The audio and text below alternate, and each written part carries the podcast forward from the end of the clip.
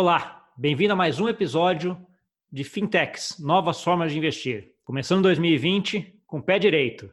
E hoje nós vamos falar aqui sobre crowdfunding. Como você acha que isso daí pode te ajudar nos investimentos? E para isso, eu trouxe uma pessoa aqui que tem uma iniciativa super legal, que é lá do Sul, tá? Não é aí da, do Cora aí de, ah, de São Paulo, que todo mundo espera tal. É lá de Porto Alegre, e que vai falar para a gente sobre a CapTable. Tudo bom, Guilherme? Tudo bem, Gustavo. Muito obrigado pelo convite. Prazer estar participando aqui contigo. Tá bom, obrigado. Guilherme, conta para a gente um pouquinho aí, uh, de onde surgiu essa ideia de fazer a, a CapTable, né? E o que, que ela é hoje? Certo. Bom, a CapTable vem para resolver um problema que a gente observou no mercado, é, que, bom, a gente vê que o investimento em startups ele é algo que tem crescido muito, a gente vê o SoftBank vindo para a América Latina, a gente vê os ecossistemas do Vale do Silício, da China se desenvolvendo muito, e a gente vê investidores ganhando muito dinheiro investindo em startups. A gente até tem um caso que a gente gosta de citar bem emblemático aqui, que os, parece que os, o Jeff Bezos, né, presidente da Amazon, é, deu uma, uma entrevista uma vez citando que os primeiros investidores externos da Amazon investiram 50 mil dólares por pouquinho menos de, de 1% da empresa. E se hoje eles ainda estivessem com as mesmas ações, não tivesse sido diluídos ao longo do processo, essa participação de 50 mil dólares valia 3,5 bilhões.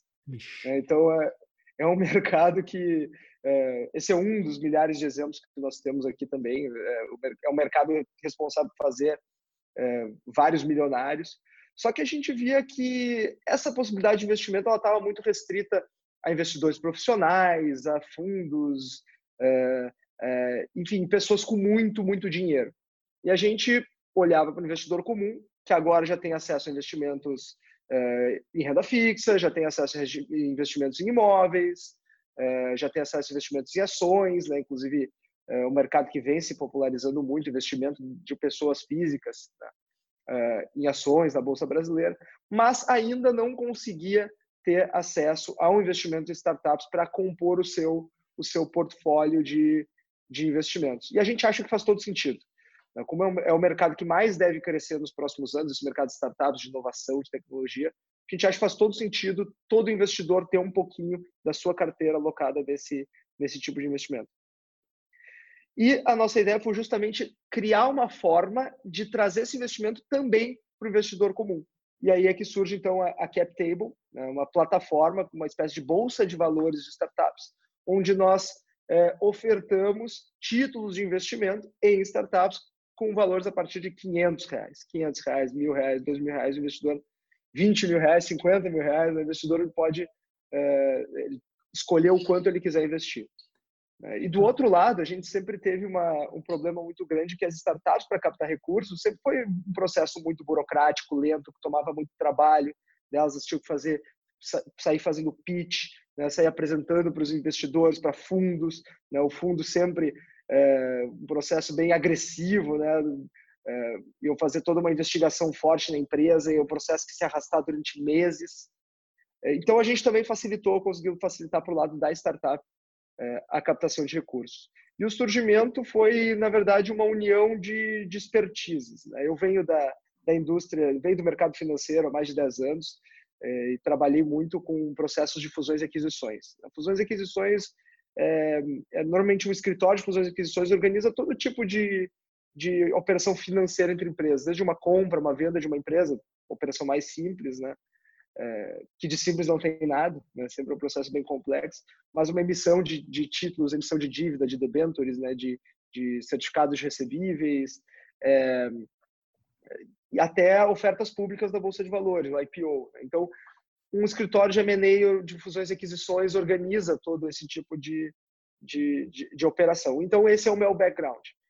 Entendi. O meu sócio, cofundador aqui da, da CapTable, é o Paulo Deitos, que tem uma trajetória aí já de vários anos no mercado de fintechs. Ele tinha recém feito o exit dele de uma plataforma de investimentos imobiliários online. Né? Então, eu tinha esse know-how da questão da oferta pública, de como estruturar uh, uma captação de recursos, né? E ele tinha todo esse know-how de, de mercado de fintechs, de distribuição uh, de títulos através da internet, de digital, né? Então nós unimos essa expertise e aí a cereja do bolo foi a nossa parceria com a Startse, né? que é o grande é o grande player do nosso ecossistema de inovação brasileiro que nos deu uma capilaridade muito grande. A Start se, se tornou nossa sócia. Então, juntando essas três pontas, uh, o background no, no, no, mercado de fusões e aquisições, o background no mercado de fintechs e a Start, esse trio aí que fez o negócio todo acontecer. Tem tudo para bombar, né? Sucesso enorme. Esperamos que sim. Uh, vamos lá, deixa eu olhar agora pelos dois lados um pouco, né? Então, assim, como toda uh, crowdfunding ou peer-to-peer -peer lending, você tem os dois lados, né? O lado de quem quer captar dinheiro e o lado de quem quer investir. Vamos começar pelo lado do investidor, né? Qual a solução da, da CapTable e por que, que o investidor deveria investir via CapTable? O que, que vocês oferecem?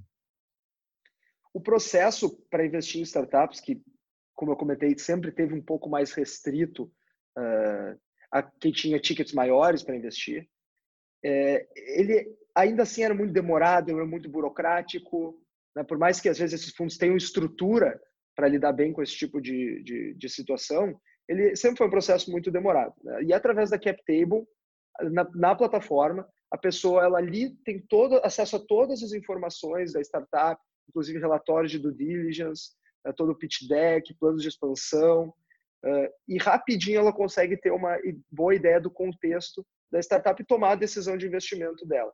A partir do momento que ela tomou a decisão de investimento dela, basta alguns cliques, uma reserva de investimento, a transferência dos recursos para a conta de captação através de uma TED ou DOC, enfim, é, que a pessoa pode fazer a partir do seu próprio celular, né? É, para o investimento ser confirmado. Então, é um processo extremamente simples. Eu entro na plataforma, conheço as startups que estão em captação, tomo minha decisão de investimento, com alguns cliques eu faço uma reserva de investimento, transfiro os recursos. Pronto.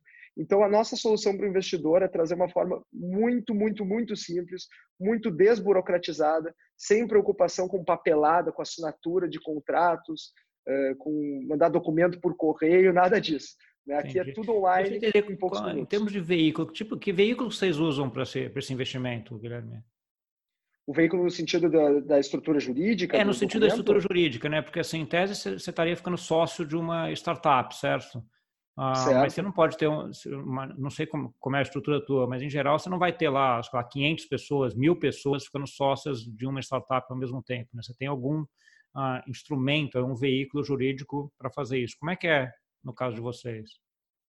É, existem duas formas de fazer isso uh, e a gente adotou uma delas. Então, uma das formas que não foi a que a gente adotou é de colocar todo mundo dentro de uma de um veículo, de uma empresa, de uma sociedade de propósito específico ou até de uma limitada e fazer todos os investidores como sócios dessa empresa e fazer só essa empresa ser sócia da startup. Tá. Né, mas a gente escolheu, o modelo que a gente escolheu não é esse, é um modelo que a gente considera superior, que é um modelo ainda menos burocrático e, e que agrega menos custos uh, para a operação como um todo, que é a da dívida conversível.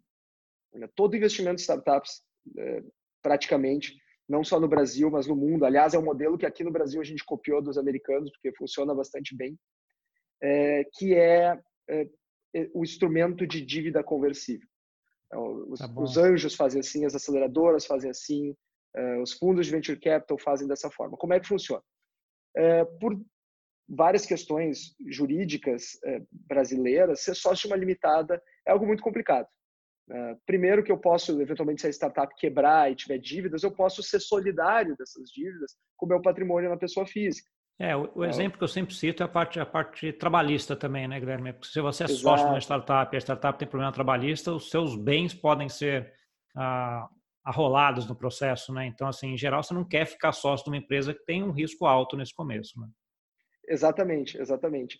É, então, assim, é, é, nós temos vários exemplos do porquê que não é bom ser sócio de uma limitada, mas esse exemplo que tu deste basta, porque ele é, é forte o suficiente para as pessoas entenderem que seria um risco muito grande estar direto no contrato social da startup. E a gente sabe que investimento em startups, investimento em empresas em estágio inicial, ele já tem um risco inerente muito grande, que é um risco do negócio, do negócio não dar certo, do mercado não aceitar o produto.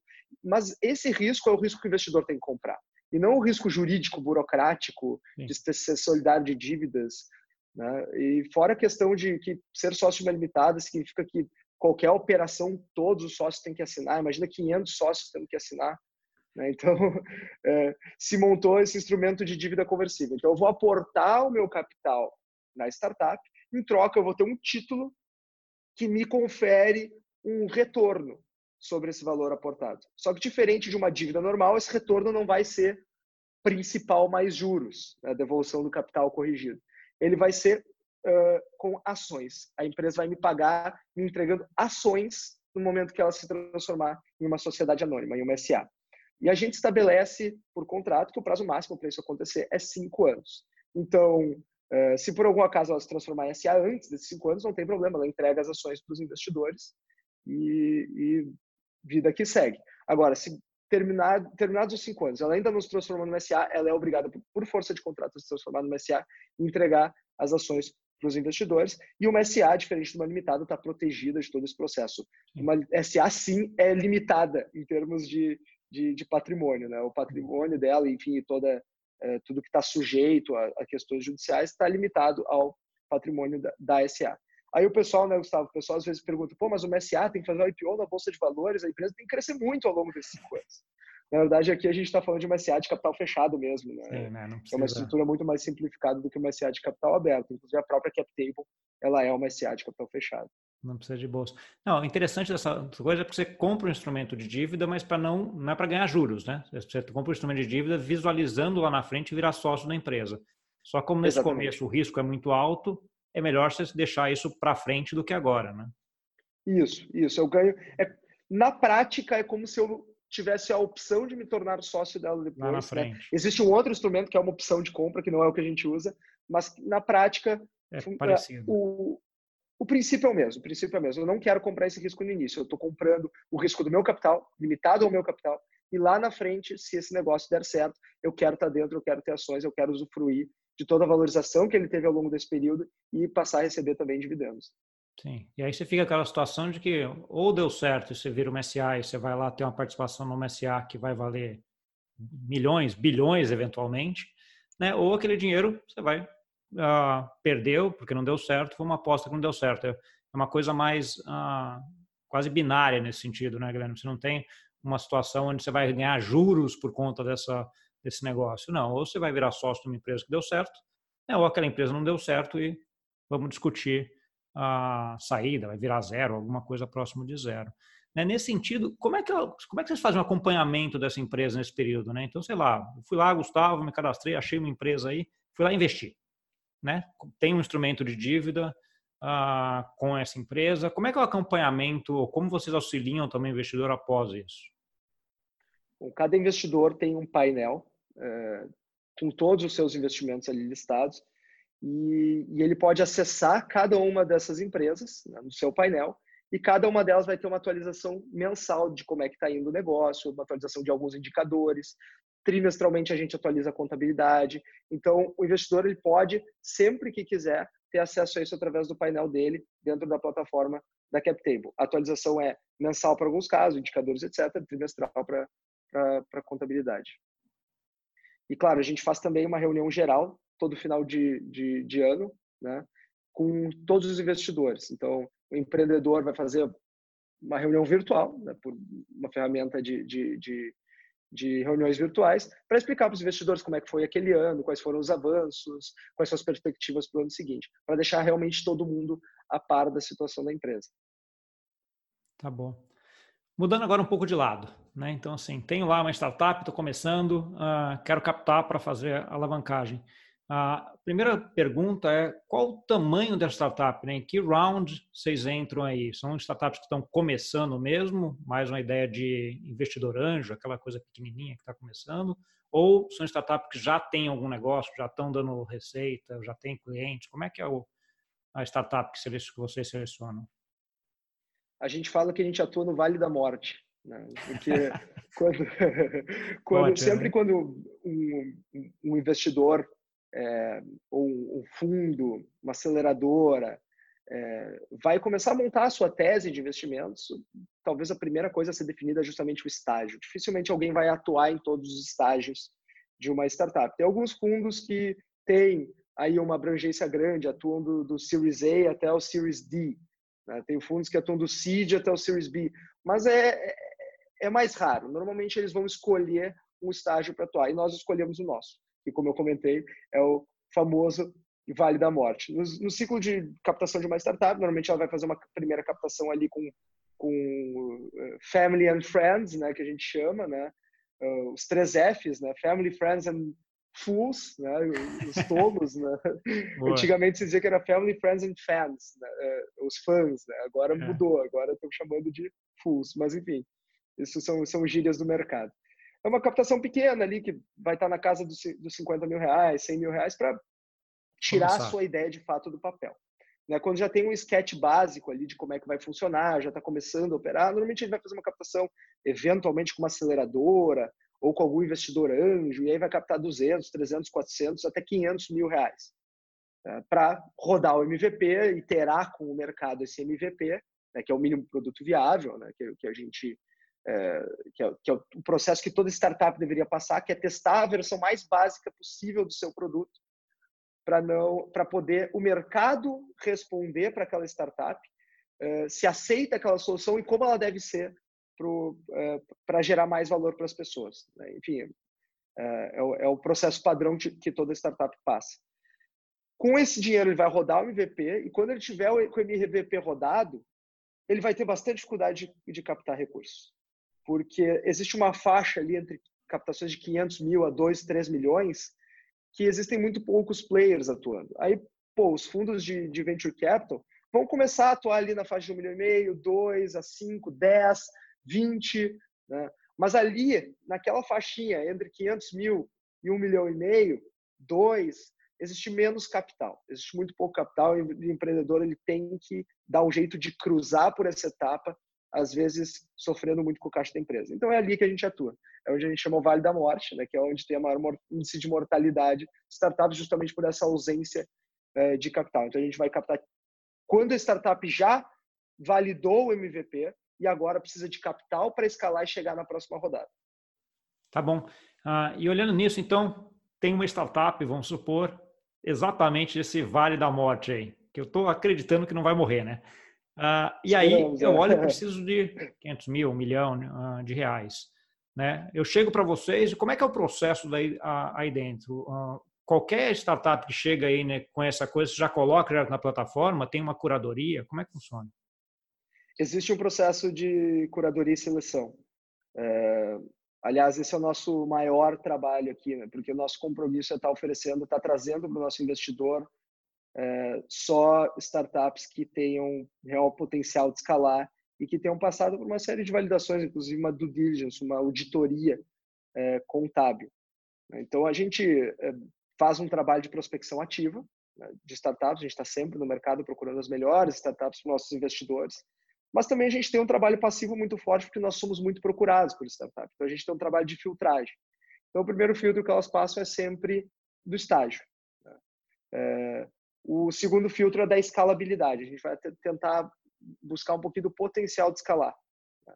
Porque a ideia aqui é que eu vá, talvez, fazer apostar em 10 startups, é, cinco vão quebrar, duas vão dar de lado, duas vão dar certo e uma vai bombar tanto vai pagar por todo o resto, né? E, e rentabilizar o portfólio é. das pessoas, sobrar dinheiro. É, né? em, é. geral, quando você está falando de diversificação de investimento, e aqui vale, né? Uh, só para quem está menos familiarizado com isso, né? Investimentos de risco, esse é o segredo, né? Diversificar. Não colocar tudo em uma só lá, porque se a chance dela não dar certo no começo é relativamente alta, né?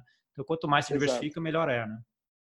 Exato, exato. A ideia não é tentar adivinhar qual vai ser a bem-sucedida, né? porque existem vários fatores, inclusive aleatórios, que, que, que, que, que têm parte no sucesso ou no fracasso de uma startup.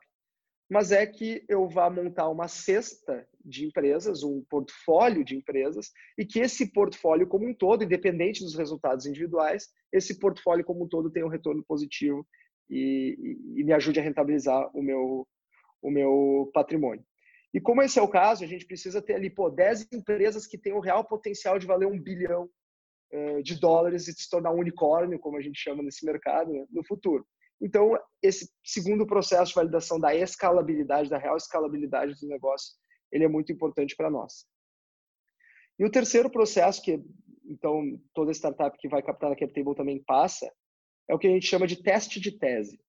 Né. É um processo muito importante porque é, a gente avaliou se o negócio é um bom negócio nas primeiras, nas primeiras etapas e avaliou se ele tem potencial de trazer bons retornos para os nossos investidores.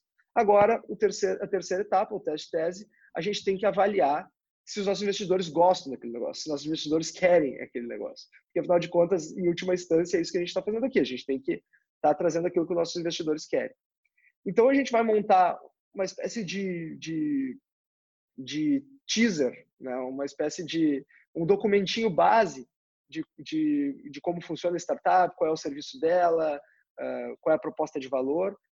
Vamos juntar algumas startups, 5, 6, 7 startups, e vamos mandar para os nossos investidores. Os nossos investidores eles vão olhar aquelas startups e vão votar, vão dizer gostei dessa, não gostei dessa, investiria nessa por tal motivo, não investiria nessa por tal e tal motivo. Né? E isso ajuda, esse feedback do nosso investidor ajuda a gente a entender o que, que a nossa base está buscando, o que, que encaixa na tese de investimento deles passados esse processo aí, bom, aí realmente uh, atestamos que é um bom negócio, atestamos que está no estágio que a gente quer, que tem escalabilidade e os nossos investidores querem, encaixa na tese dos nossos investidores, aí é só preparar a captação e, e, e fazer rodar.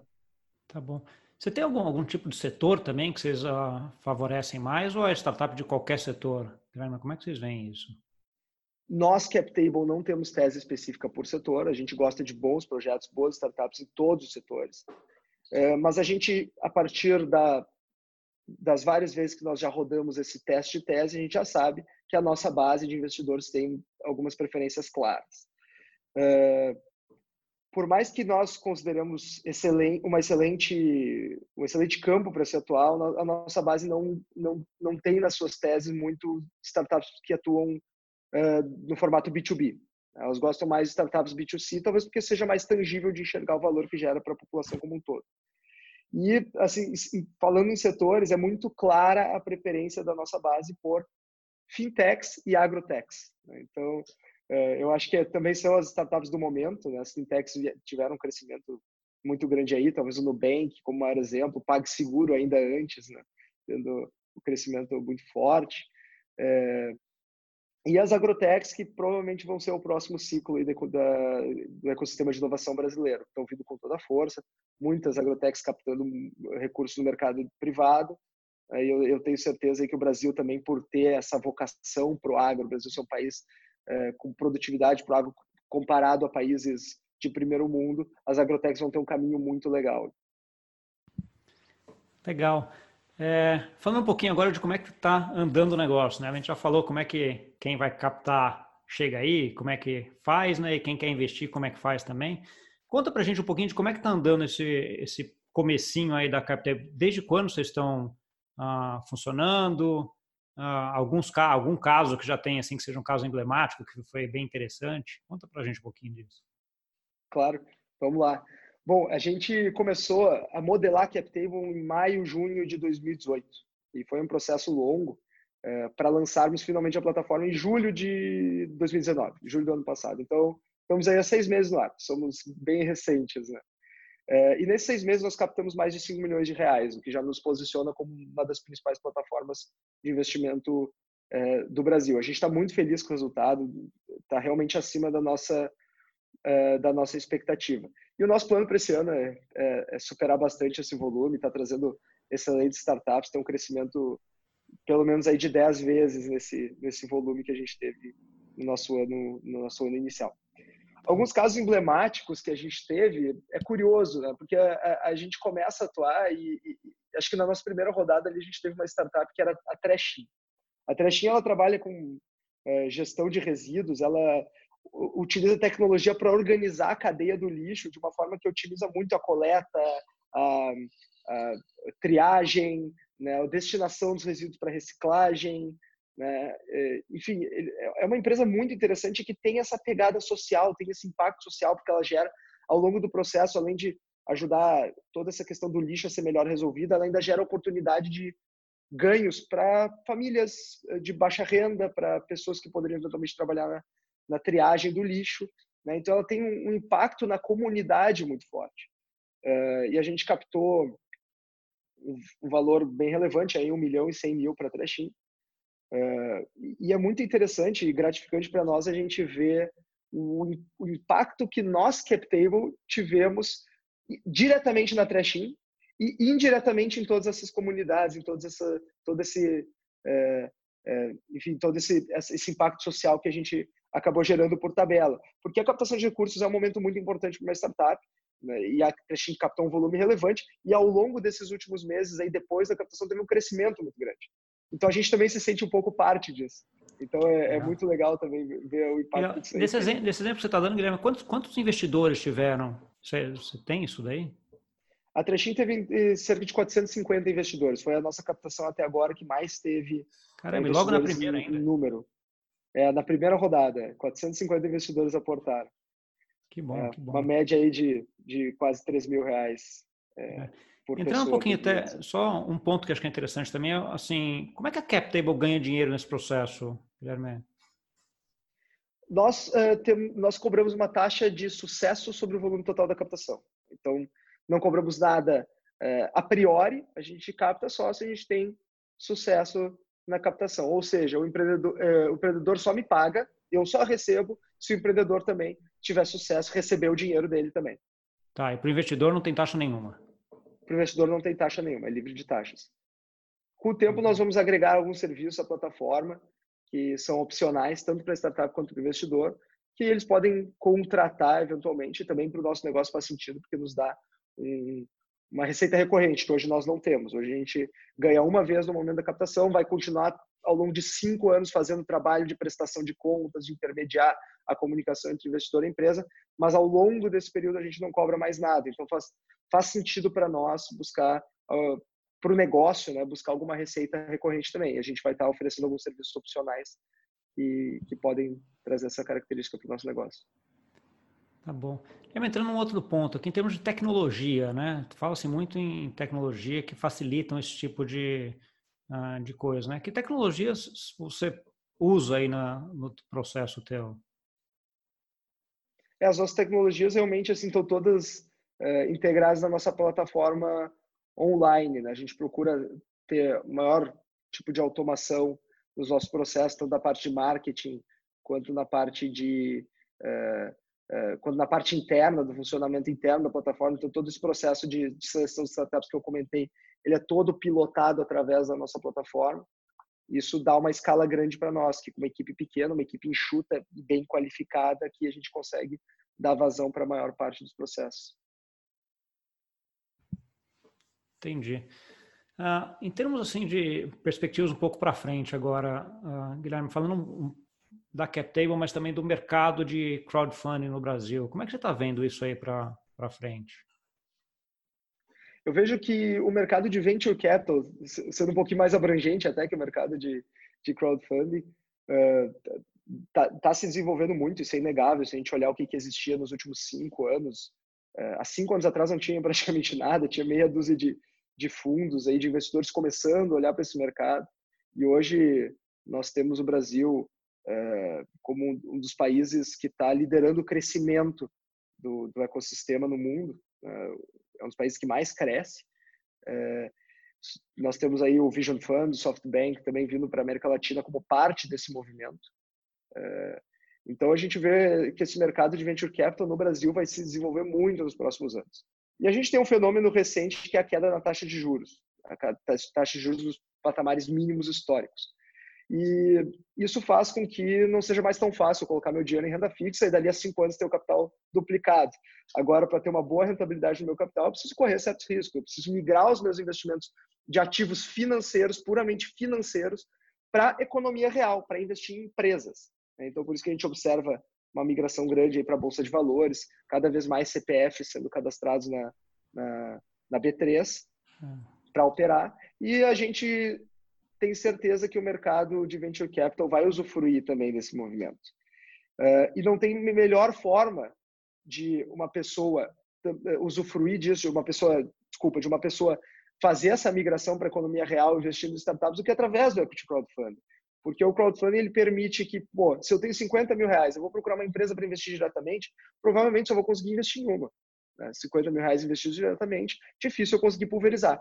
Mas através de uma plataforma de investimento de, que atua como uma espécie de bolsa de startups, eu consigo col colocar eventualmente 10 mil em 5 startups, 5 mil em 20 startups, eu consigo formar um portfólio. Né? Então, uh, o, que a gente sempre indica, justamente comentaste, e é per, perfeito o teu comentário, é binário. Esse investimento ele é quase binário. É, ou vai dar errado, ou vai dar muito certo. Não existe muito um meio termo. Né? Então, justamente por isso a gente entende que as startups elas não podem ser uma estratégia de investimento sozinha. Ela tem que fazer parte de uma estratégia maior de investimentos de um portfólio, que a gente sempre fala. Um investidor que tem lá o seu trabalho, que tem uma renda mensal a partir do seu trabalho e que investe o seu capital 50% lá em renda fixa, 20% em imóveis, investe 20% em bolsa de valores e vai reservar ali 5 a 10% para montar um portfólio de, de startups. Então, para tentar capturar os ganhos exponenciais desse mercado. Então, tem, o investimento em startups tem que fazer parte de uma estratégia maior de investimentos. E a gente acredita que todo mundo, todo mundo tinha que ter um pouquinho do seu patrimônio locado em startups. Ah, concordo plenamente. Tem algumas você falando, eu estava lembrando de algumas frases de alguns amigos, assim, que um amigo que sempre comenta que, assim, investimento, é, quando você tem juro muito baixo, o negócio não é investir em renda fixa, é ficar sócio de alguma empresa. Exatamente. É, porque é. você participa é. daí na, no ganho da empresa crescendo, com crescimento, etc., e não com juros ali constantes ou perto de, né, de constantes. Eu já acho que essa é uma coisa interessante. Um outro ponto é, eu estava aqui pensando nas formas de se investir em startup diferentes da cap table, até nesse, nesse segmento que você comentou. Né? Uma das formas é via investidor anjo. Né? Então, assim, só que investidor anjo que atua nisso daí, normalmente você tem uma associação de anjos, tem um valor mensal ou anual que você acaba tendo que, que pagar, ou você ou é o anjos de alguma universidade ou de algum grupo lá fechado que você não consegue tanto entrar. No caso de vocês, você não precisa pagar nada, né? Você já vai estar lá, você faz essa seleção, chega, analisa a startup e ah, ajuda ah, do ponto de vista tecnologia que você tenha todas as informações para você decidir. Né? Então, assim, acho que é, que é espetacular nesse sentido, porque você vai lá, analisa, diversifica, né? E não precisa entrar com algum dinheiro antes ou fazer parte de algum grupo antes de começar, né? Isso aí já é uma, uma popularização, vamos assim, da parte de investimentos em startups, né, Guilherme? Uhum, exatamente. Assim como a gente tem muitos uh, investidores em bolsa que optam por operar através de uh, agentes autônomos de investimento, de gestoras de recursos e gostam mais dessa sistemática, a gente também tem muita gente que opera através do home broker, né? No seu computador. E a mesma lógica se aplica ao investimento em startups. Tem gente que gosta de uh, clubes de investimento anjo, fazer parte, uh, trocar ideias. A gente acha que é muito importante quem participa desse mercado dessa forma também. Mas também vai ter gente que vai preferir uh, operar através do home broker para startups, né, que no caso é, plata plataformas como, como a CapTable. É, não, e aí já, já é um home broker selecionado, né? Porque vocês falam, você, como você bem falou aí, você já seleciona bem quem que vai entrar ali dentro daquele home broker, né? Exato, tem mais essa vantagem. De fato, tem mais essa vantagem. É. Ótimo, Guilherme. E agora comentando um pouquinho com a, a gente já falou do investidor e de quem quer tomar dinheiro, né? Como é que ele chega aí na CapTable? Como é que ele chega até vocês? Bom, é muito simples. Todos os nossos contatos são lá na, na nossa plataforma, no nosso site www.captable.com.br. Se escreve CapTable, né? C-A-P Tabler, né? Uh, esse nome é uma gíria do mercado, né? Quando a gente fala em quadro societário, como é que está organizado as participações, quem são os sócios e qual o percentual que tem, a gente fala no cap table da empresa, né? Como é que está teu cap table? A gente pergunta. Quem que está no teu cap table? Essa já ia então ser a, a pergunta achou... que eu lembrei agora. Falei, preciso perguntar que, onde surgiu o cap table. Acabou de explicar. a gente achou que não tinha nenhum nome que faria mais sentido, já que a gente está justamente vendendo participação nas empresas, né? Pô, eu estou uhum. investindo para entrar no cap table, então da empresa, né? Então, Ótimo. pô, cap table pareceu um nome, nome interessante. E aí ali no nosso site tem, tem nossos dados para contato, tem o nosso e-mail para contato, que é contato@captable.com.br, tem o nosso WhatsApp, pode clicar no íconezinho ali, vai ser direcionado direto para o nosso WhatsApp de atendimento. É, se for startup, tem um, é, um botão no, na parte superior da plataforma, quero receber investimento. Se vocês clicarem ali, vão ser direcionados para um formuláriozinho, basta preencher o um formuláriozinho ali que a gente, que a gente entra em contato para dar sequência com o processo. Tá bom. Ótimo. Guilherme, muito obrigado. Acho que cumprimos todas as informações que, que eu gostaria de saber aqui, que acho que é super interessante. Ah, desejo um mega sucesso. Espero que daqui a um tempo a gente volte aqui para bater um papo você falar como é que foi essa trajetória aí que você está prevendo. Obrigado, Gustavo. Muito legal a conversa. Obrigado aí pela, pela oportunidade de estar contando um pouquinho é, para as pessoas aí de como, como funciona a CapTable. E deixo aí de novo a provocação. Quem gosta de investimentos, quem está pensando em rentabilizar o, o, seu capital, tenha também esse olhinho aí para o mercado de, de, capital de risco, para o mercado de startups, que é o, o mercado do futuro. É isso aí. Para você que nos viu agora, gostou, dá um like, ativa o sininho, tem todo aquele negócio aí que eu nunca sei fazer, mas é isso aí que todo mundo faz. E muito obrigado e até semana que vem.